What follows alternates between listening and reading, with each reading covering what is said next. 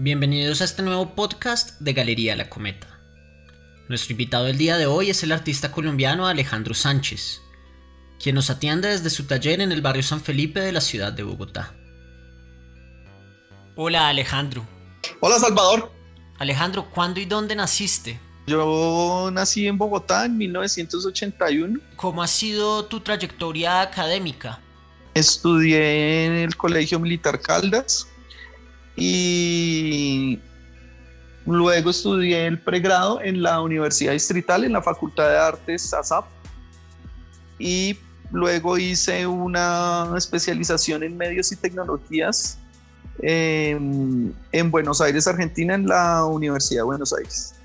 Para esta charla quiero profundizar en las que son a mi parecer las dos series más representativas de tu trabajo. Some Economies y Territorios Comunes.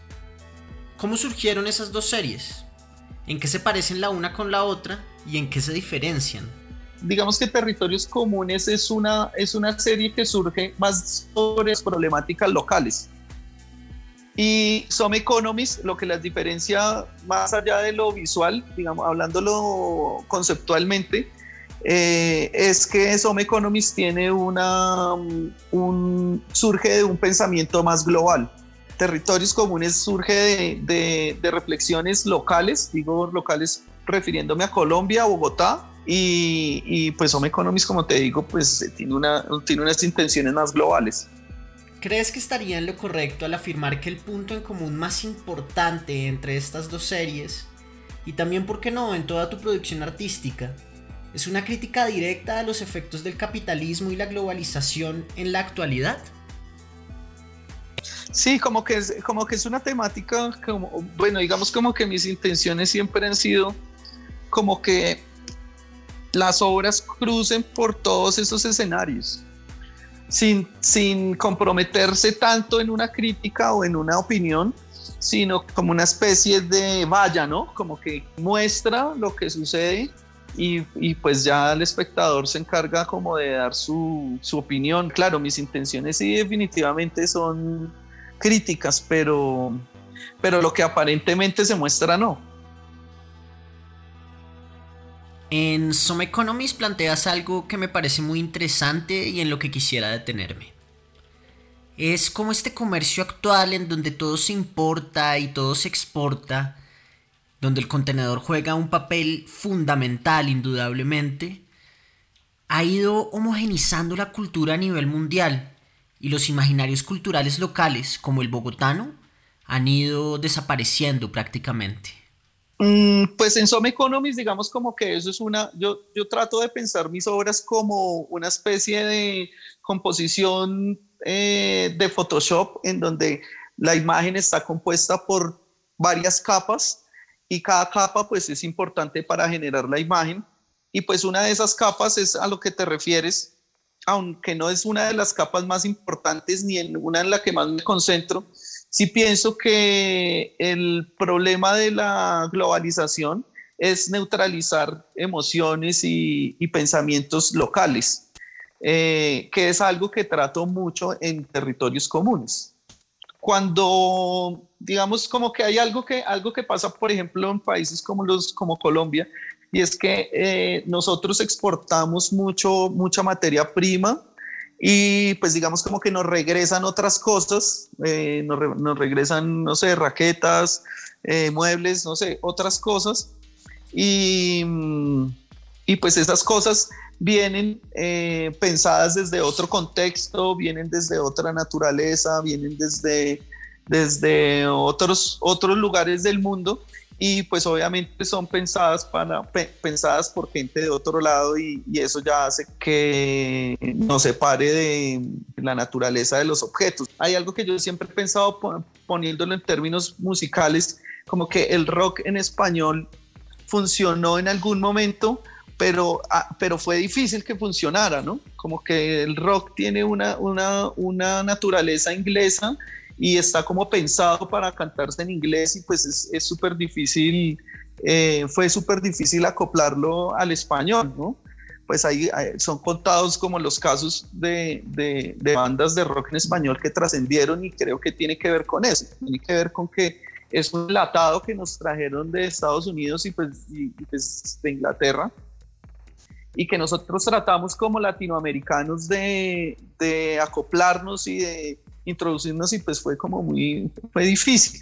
Y yo considero que eso es un, un ejemplo eh, de los muchos que hay en todo lo que nos, nos, en todo lo que nos pasa a nosotros como como como latinoamericanos como que no no logramos entender porque la, digamos como que el desarrollo de ciertas materias y de ciertos campos eh, son naturales de otros contextos y pues ya no los traen aquí desarrollados y nosotros como que de alguna manera queremos entenderlos rápidamente y, y, pues tratar de asimilarlos y, y, muchas veces pues nos, nos, queda imposible porque pues no, es, no, no, son cosas pensadas, para, pensadas por nosotros son pensadas por otros, por, digo, por otros contextos, por gente de otro lado.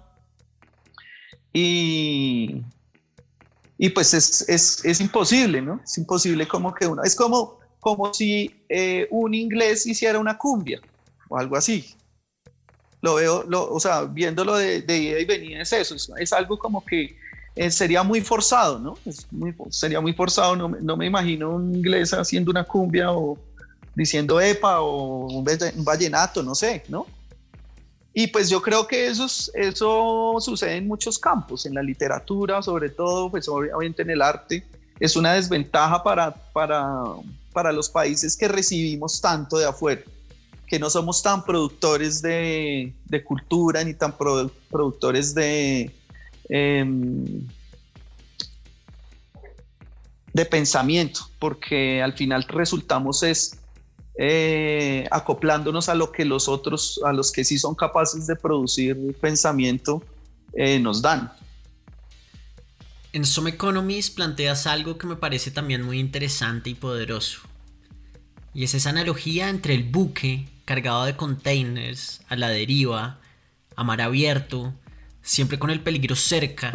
Digamos como que hay un acontecimiento eh, que me sucede cuando encuentro, cuando empiezo a usar el Internet y es que hay una, hay una sobreinformación de imágenes, porque yo venía trabajando con, con imágenes reproducidas y pues a, principios de los, del 2000 y finales de los 90 el Internet en Colombia y en Bogotá pues no era tan, eh, tan común como ahora.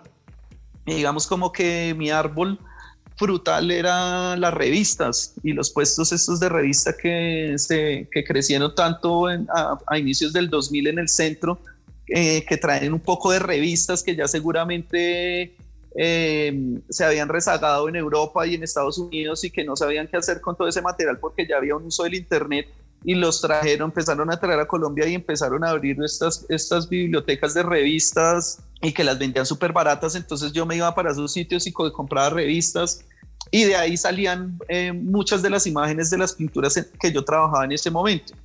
Y cuando empiezo a usar uso del Internet, eh, digamos, más, más, frecuentemente, me encuentro con una noticia de un, dos barcos que se que han colisionado. Para ese momento yo ya había hecho un par de pinturas con contenedores y me, me parecía súper interesante la, la, imagen del contenedor flotando en el, en el mar. Entonces en ese momento yo no, no sabía muy bien qué, qué, era lo que me pasaba con eso. Hay una cosa, hay una cosa, Salvador, y es que eh, hay muchas veces que yo tengo sensaciones que no puedo descifrar muy bien con las palabras y trato de descifrarlas es con imágenes.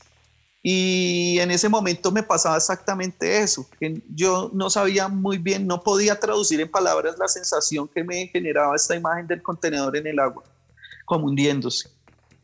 Entonces, pero sabía que me sucedía algo, tenía algo, puede ser algo así como una intuición y empecé a tratar de descifrar qué era lo que me, qué era lo que ese esa imagen del contenedor flotando o estos buques hundiéndose, estos buques mercantiles me, generaban en mí, me sugerían. Entonces, seguí trabajando en otras series, entre esos territorios comunes, entre ideas, pues bocetos, y luego me di cuenta que lo que pasaba con el contenedor era flotando, era que era una manera eh, mía de, entender lo que, cómo entiendo el mundo. Y, pues yo entiendo el mundo en ese caos, en, el caos de la colisión del barco. Eh, entiendo que la gente de alguna manera, está, nosotros como, como humanos y como individuos mantenemos un poco como la deriva porque dependemos de muchas decisiones externas eh, dependemos de acciones de otra gente, entonces siento que nosotros tenemos esa, esa, esa condición de, de, estar como ahí, como a la deriva. Entonces me di cuenta que lo que yo veía en el buque de carga accidentado y en el contenedor eh, hundiéndose o flotando en el mar era nada más que la existencia humana. Entonces entendí que, el, que para mí el, el, buque de carga era una representación del mundo completo en una, en una crisis y el contenedor como tal, pues era un reflejo de la humanidad, de nosotros como individuos. Eh, y entonces empecé a, trabajar sobre esa analogía, que es el, el buque de carga como el planeta y los contenedores como individuos. Y, y empecé a trabajar toda esta serie que, en las que siempre tengo muy presente esa idea. Detrás de la elección de los materiales, planteas una crítica social contundente. Explícame de qué se trata.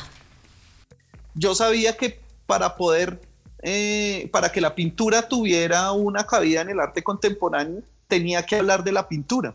Entonces, mucho, digamos como que gran parte de la producción que, hice entre el 2005 y el 2010 eran pinturas que ponían en crisis la misma pintura o la imagen.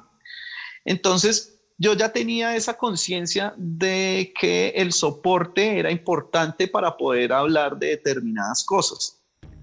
Entonces, con, con territorios comunes, como que ahí fue el momento máximo en el que decidí que el material jugara un papel súper importante en la pieza y entonces decidí usar unos materiales que no solamente funcionaran como soporte, sino que también eh, aludieran a, algo específico y que le añadieran sentido a la pieza.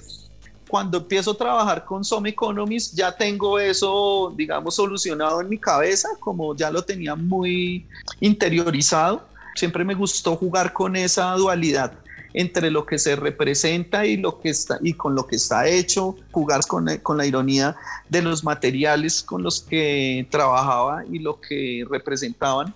Entonces en Some Economies lo utilicé en especial en, la, en, en las encubiertas y en, los, y en las incrustaciones en cuanto a que los materiales que yo uso para hacer esos contenedores son materiales de bajo costo arquitectónicos por obvias razones son muy específicos de las favelas y de los barrios populares. Y entonces empiezo a hacer con esos materiales una escultura que alude a una economía muy diferente como la de los puertos, como la, la de los contenedores, que vienen de una economía pues bastante, bastante rica, viene también de una naturaleza política muy diferente porque eh, para, que para que un constructor eh, pueda tener permisos para poder hacer contenedores, pues tiene que, tiene que cumplir unos requisitos súper estrictos, a diferencia de los requisitos que puede, que puede cumplir una persona humilde que quiere armar su casa con madera y tejas de zinc. Entonces, digamos como que esto, todo, todo esto que te estoy diciendo viene también de una, de una experiencia visual Em, que tuve como a los 13 años eh, y fui como a Ciudad Bolívar y, pues en un momento cuando era una loma y entonces pues cuando uno va subiendo uno no ve, no ve porque ves como ladrillos, pero cuando uno voltea a mirar hacia atrás uno ve como una especie de, de montaña de latas, como que, un, como que se ve todos los techos de las casas y son estas latas, entonces eh, bueno, a mí se me quedó la imagen.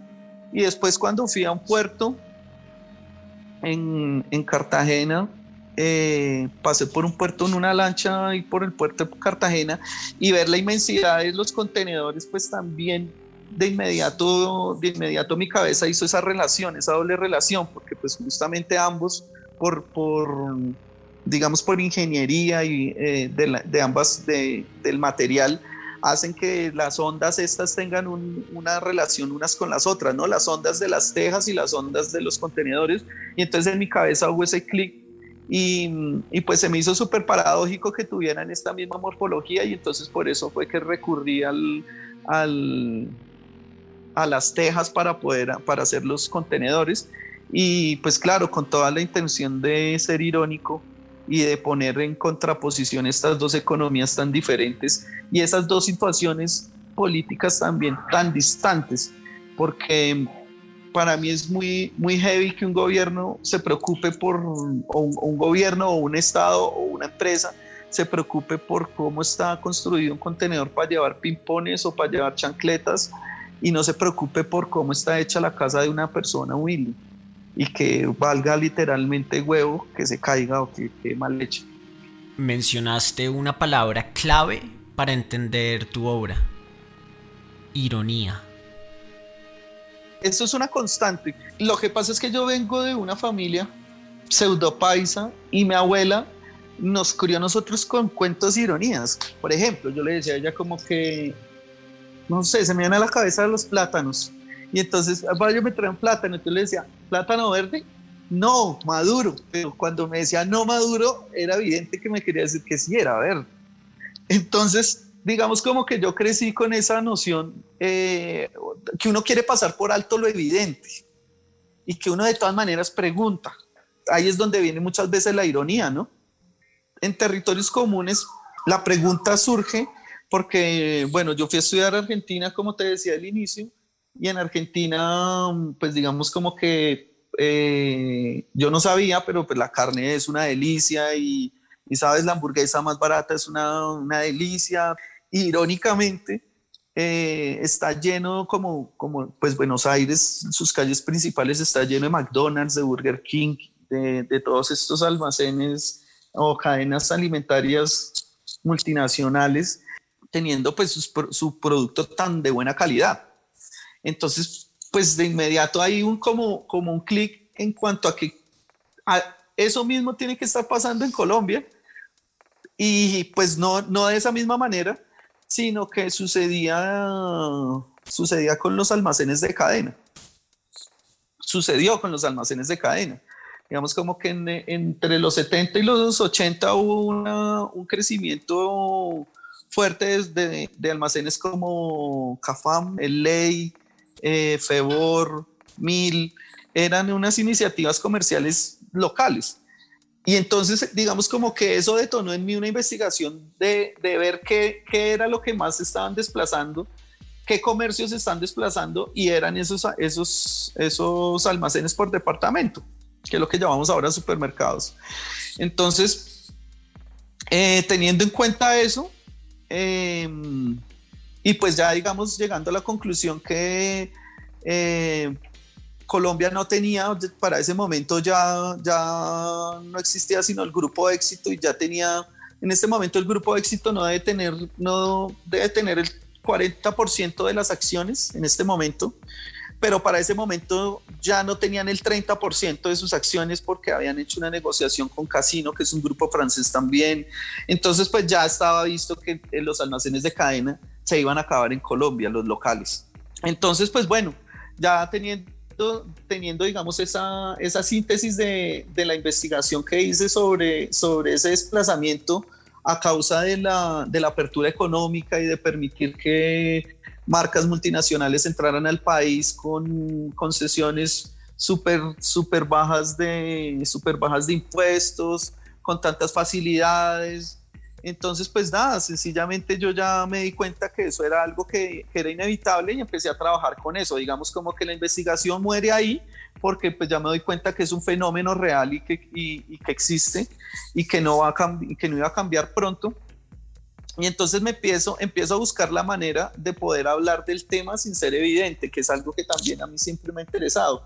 Como que me gusta que la gente, eh, si bien es cierto que las piezas que yo hago siempre tienen algo como muy visual eh, y que lo hago, lo hago a posta para que, para que haya un primer acercamiento. Em, luego, luego que, luego que digamos que esa primera impresión eh, en cuanto a lo formal cumpla sus expectativas, luego tenga como una, como una segunda capa que es, digamos, las intenciones por la que utilizo los materiales o por la que utilizo los colores o por la que utilizo, digamos, todo lo que componen mis obras. Me di cuenta que la servilleta tenía ese, esa, ese carácter como de prueba en cuanto a que cuando tú comes, la usas, te limpias, queda como ese residuo que da evidencia que tú comiste en determinado sitio. Y eh, pues yo la tomé por ese lado, la servilleta como la servilleta de las multinacionales como ese elemento. Entonces yo al principio eh, lo que hacía era ir a los restaurantes, irme a la caneca, sacaba la servilleta, luego me iba para mi casa, las aplanaba y las ponía como, sí, las, les hacía un proceso para que se, se aplanaran y luego con salsa de tomate y Coca-Cola las mezclaba eh, hacía como una pintura y con esa pintura las intervenía y las imágenes que, que, se develaban en esa, entre la manteca y lo sucio de la servilleta eran marcas desaparecidas colombianas y de toda Latinoamérica. Entonces pues ya tenía todo listo, ya tenía digamos como que la imagen, eh, pero me faltaba como ese elemento de presentación y pues decidí poner eso entre bolsas Ziploc en, ese momento estaba muy de moda eh, CSI, que era un programa de estos de criminalística, eh, y entonces eh, usaba la, la, la, bolsita esta como preservante de evidencia. Entonces yo echaba la servilleta entre la, la, la, servilleta ya pintada entre la bolsita y pues bueno, eso se exponía como en, como en, como en células, ¿sabes? Como cuadritos así, se llenaban, se ponían a sala. Y después de eso, entonces ya mm, decidí, ya me regreso a Colombia. Em, ya tenía la intención en Buenos Aires de hacer unas piezas. Yo ya tenía, yo ya, yo ya quería hablar solamente de Bogotá y entonces empecé a hacer unas piezas con la misma naturaleza, pero que con varias formaran una sola imagen y entonces eh, lo, que yo presenta, lo que yo representaba eran comercios desaparecidos, en especial el ley. Estas fotos típicas de las familias bogotanas que van por la séptima y por ahí se ve como la entrada un ley o el aviso del ley. Después decidí eliminar la bolsa y eliminar eh, esto que te digo que, que aparecía de la servilleta eran, una, eran unas pinturas muy a, lo que es una acuarela, ¿sabes? Era, era una, algo muy gestual, era algo muy, muy de pintor, muy de, de, muy de artista con tradición y eso. Y yo quería neutralizar la obra de eso, quería quitarle como esa parte como medio egocéntrica que tenemos nosotros los artistas y quería, quería como limpiar la imagen de ese, de eso que me alejaba un poco de la obra, que era que a veces la gente se llegaba a la obra, era como, ¿sabes? Como el que pinta con, con, vino tinto o como el que pinta con, con salsa de tomate, o sea, no sé, en platos. No sé, eso, eso me, me perturbaba a mí un poco y entonces decidí quitarle esa, quitarle ese, digamos, esa, esa virtud mía a la pieza y dotarla de, de, algo adicional y que fuera más neutral. Y decidí entonces cambiar eso a estas retículas que uso, que lo que decidí hacer fue que con Processing, que es un programa de código abierto que te permite hacer lo que sea con, con lo digital, diseñé un filtro para que la imagen se formara a partir de horizontes montañosos. Y ahí es donde viene territorios comunes, que son estas obras con esta trama que si tú te acercas veces como horizontes montañosos, como montañitas, y pues te alejas y esas montañitas que sugieren el territorio de las multinacionales porque pues son hechos sobre servilletas con tartracina, que es este químico que usa la industria alimentaria para pigmentar los alimentos, eh, forman una imagen muy bogotana. Como reflexión final, después de haberte escuchado, me atrevo a concluir que a pesar de que tus investigaciones a veces se vayan mucho tiempo atrás, tu obra es todo un testimonio generacional. ¿Lo sientes así? Sí, lo que pasa es que yo en la universidad estaba, yo tuve mucho problema en la universidad porque yo me estaba imponiendo ser pintor. A mí, me, a mí el arte contemporáneo me parecía un tanto blando. como, como me puse, digamos, como esa imposición de ser pintor y, digamos, tratar de entender la pintura eh, y entender el arte desde la pintura, también me puso muchos, muchos límites. Cuando salgo de la universidad y que, pues, bueno, lo que todos decimos, ¿no? Cuando sale uno, del mundo real, las cosas cambian. Y, y, pues me doy cuenta que, que hablar de pintura, pues es una cosa, es una cosa muy difícil y entonces me di cuenta que había dejado algo muy importante que era mi vida. Y, y entonces empecé a echar mano de mi vida para hablar, para, para involucrarlos en los cuadros, en, mis cuadros.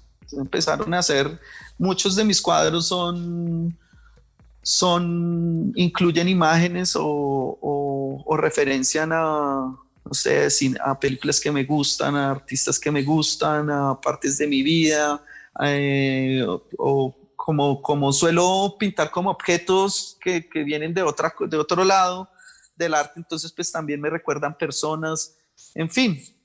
Y cuando, cuando empiezo a, a pensar en mí, pues empiezo a pensar en cómo me ha afectado a mí económicamente toda la situación política de nuestro país. Y, y por ejemplo, cuando yo salí del colegio, entrar a una universidad, pues fue tenaz y eso tiene que ver es con que esto es un sistema político que te quiere así, esto es un sistema que te quiere, que, que te quiere, pues digamos, sin educación. Y por eso es tan difícil tener acceso a la educación, pues si tú no tienes plata para pagar. Y pues definitivamente son cosas que para mí son súper rayadoras y que, y que pienso que vale la pena mencionarlo constantemente o por lo menos hacerlo presente en las piezas, que es, digamos, como que la manera más efectiva en la que me puedo comunicar. Y, y pues entre, en, en, medio de esos, de esos cruces, pues claro, aparece no solamente eso, sino pues también toda una tradición que ha sufrido eso, toda una, toda una tradición cultural que, que ha sufrido eso, que, que, estudiar, por ejemplo, pues es una cosa difícil, que, tener acceso a, la, a una vivienda adecuada eh, sea difícil, que es un poco lo de, lo de las incrustaciones. Em, que pues, no sé, por ejemplo, eh, la imposición, no lo, no lo, quiero decir como en una, como en, como en que sea malo del todo, eh, sino que si es algo muy extraño como que tu universidad te exija que seas bilingüe para poder graduarte y bilingüe no es bilingüe como que, pues no sé, te dio por estudiar ruso. No, pues nadie, nadie, nadie, o sea, muy poca gente va a eso, va a estudiar inglés. Entonces viene de nuevo esto de la globalización, que es que tienes que ser un producto global, ¿no? Tienes que ser una persona capacitada para poder estar en un mundo global. Muchas gracias Alejandro. De verdad ha sido un placer conversar contigo. Listo. Bueno, un abrazo. Que estés bien. Chao. A todos los oyentes, muchísimas gracias.